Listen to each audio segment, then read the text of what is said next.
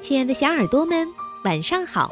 我是珊珊姐姐，欢迎收听微小宝睡前童话故事，也感谢您关注我们同名的微信公众号。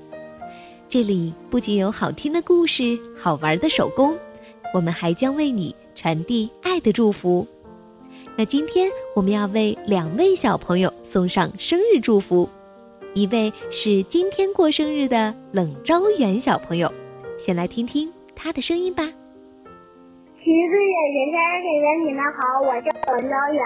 一月十五号是我的生日，我想听一个关于虎的故事。谢谢你们。另外一位是十七号过四岁生日的廖晨曦，他的爸爸给我们发来留言，想要为宝贝点播一个有关生日的故事，并祝宝贝生日快乐。那今天我们的故事啊，就和生日有关，题目叫《汤姆的生日》，一起来听听吧。早上在去幼儿园的路上，我感觉不同以往。昨天是我的生日，今天毫无疑问，我已经不是个小孩子了，走在妈妈身边。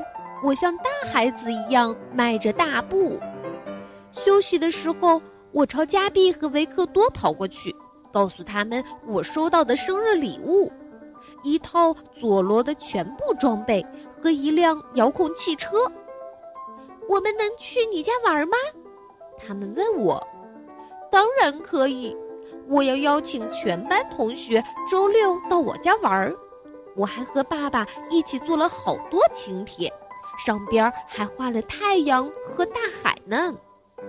我和维克多、加币一起给大家发请帖。以前我很害羞，不敢邀请同学到家里玩儿。现在我长大了，不再害怕了。我甚至很骄傲能邀请大家。晚上，我给远方的好朋友鲁鲁画了一张漂亮的画。爸爸在我的画上写道。鲁鲁，我们邀请你来庆祝汤姆的生日。嗯，我还签上了我的名字。今天是一个伟大的日子，我非常激动。我和爸爸用气球装饰客厅。伊娜在玩着气球，突然气球爆了，她吓得大哭起来。妈妈在厨房里准备点心，伊娜就会干坏事儿。他偷吃了蛋糕上的苹果，妈妈不得不把蛋糕放在高处。我要打扮的漂亮一些，在镜子前面，我把佐罗的全部装备都穿戴起来，有面具，有披风，甚至在鼻子底下还粘上了小胡子。维克多来了，他还系着领带呢。维克多的妈妈向我妈妈问好。离开之前，他对维克多说：“不要弄脏衣服啊。”然后珍妮来了，她送给我一个绿色的小礼物盒。菲克来了，他背着上幼儿园时背的小包，里面放着小点心。我带朋友们去看我的小树屋。维克多很费劲儿地爬上去，因为他怕弄脏了衣服。又来了一些客人，妈妈叫我们回到了客厅。是加币、阿丽丝和玛丽，我高兴地迎了上去。他们都给我带来了小礼物。现在我的朋友们几乎都到了，我们喝着橙汁儿和胡萝卜汁儿。我又收到了好多好多礼物：DVD 动画片儿、拼图、小汽车。和史前动物的漂亮画册，入席吧，妈妈说。突然，灯熄灭了，黑暗中亮起了烛光，慢慢的向我靠近。大家一起唱：祝你生日快乐，祝你生日快乐，祝你生日快乐，祝你生日快乐。哦。祝你生日快乐，汤姆！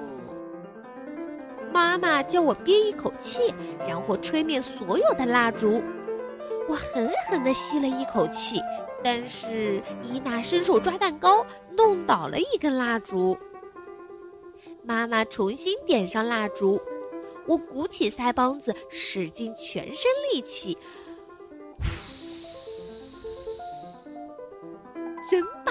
一下子全吹灭了。妈妈叫道：“亲爱的，祝你生日快乐！”我们一起吃蛋糕。维克多吃的很小心，他怕弄脏自己的衣服。他的一份还没吃完，菲克已经吃完三份了。门铃响了，会是谁呢？是鲁鲁和他的爸爸妈妈。哦，我太高兴了！我马上把鲁鲁介绍给我的同学们。现在大家都坐在客厅里看妈妈表演魔术。她用一块神奇的围巾把伊娜的宝贝熊变没了。接下来，我们玩起捉海盗的游戏。糟糕的是，捉维克多时，加比抓着了他的领带，不小心扯断了领带上的皮筋儿。珍妮、爱丽丝和玛丽跟伊娜玩过家家，他们三个当妈妈，给伊娜梳头，给她做饭吃，还帮她系餐巾呢。伊娜很高兴。天黑了，妈妈们来接我的朋友。维克多哭了，因为他的领带坏了。他妈妈说没关系。菲克连忙吃掉他没来得及吃的点心。结束了，大家都走了。嗯，幸好还有鲁鲁留下来，我们可以在卧室里接着玩儿。家里乱七八糟的，不过我很开心。明年我还要举办更大的生日晚会。宝贝们，你们的生日是怎么度过的呢？别忘了和微小宝来分享你们的快乐哦。最后，再让我们一起祝福冷昭远和廖晨曦两位小朋友生日快乐，晚安。